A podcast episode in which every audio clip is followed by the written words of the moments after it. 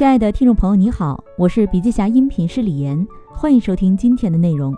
本文摘编自二零二二年五月十一日火种定位学会主办的“五幺幺中国定位日大会”。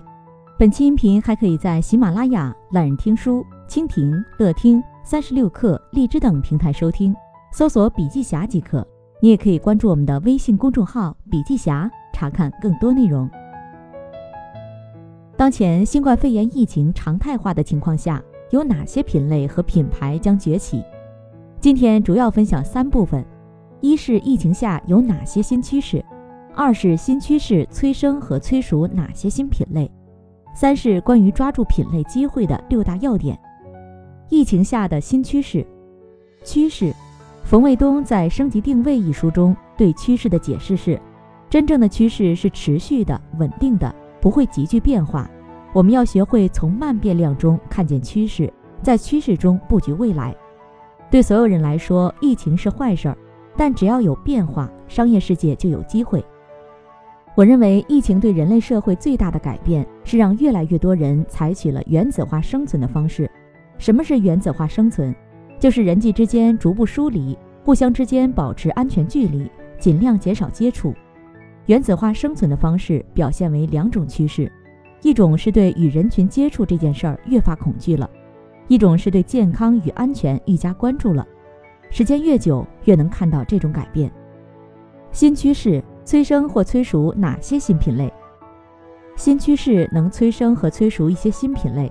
催生是指原来没有的，因为疫情才有的品类；催熟是指原来有，也在上升通道，但因为疫情。人们对它的需求更强了的品类，品类就是具体的产品类别，赛道也叫行业或产业，它非常大，涵盖了很多抽象品类，抽象品类又涵盖很多真品类。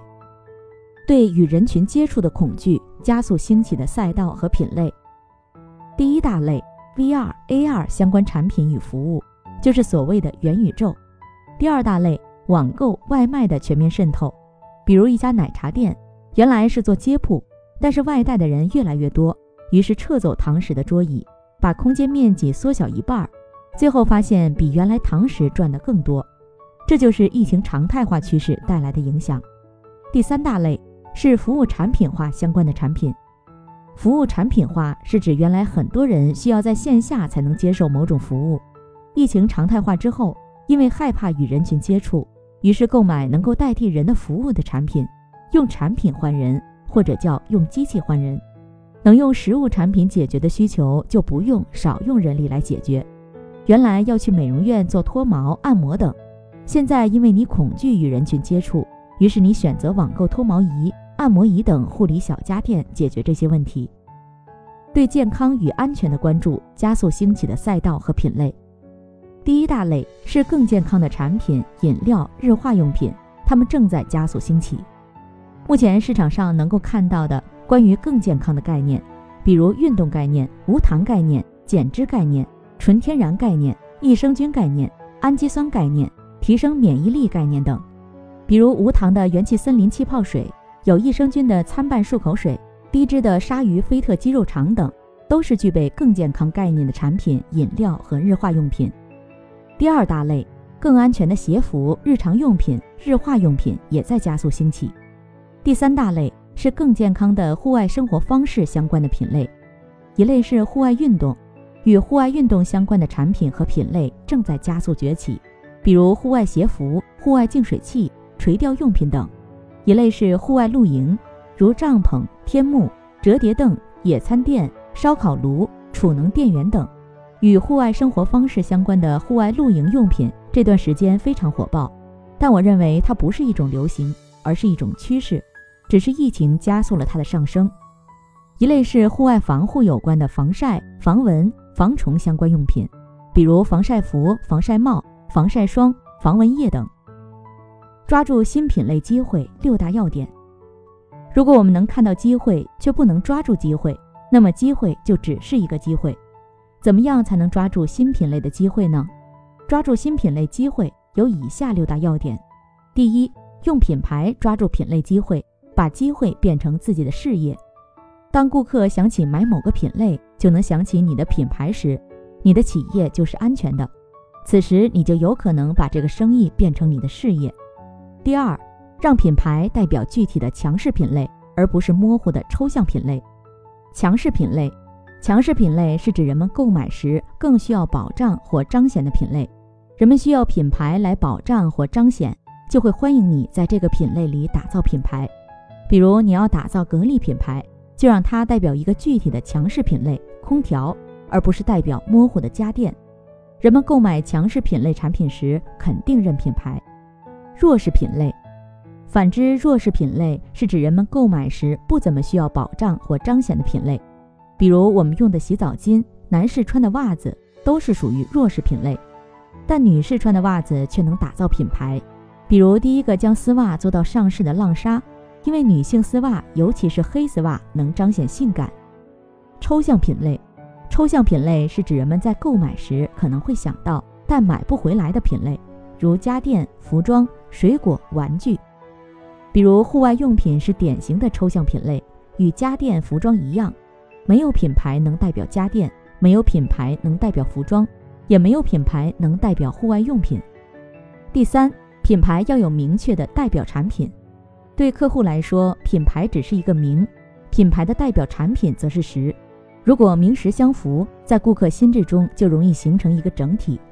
如果一个品牌只有名没有代表产品，就是有名无实，顾客可能不会那么容易接受这个品牌，他在与同行的竞争中可能就会吃亏。第四。要为品类和品牌正确取名，名不正则言不顺，言不顺则事不成。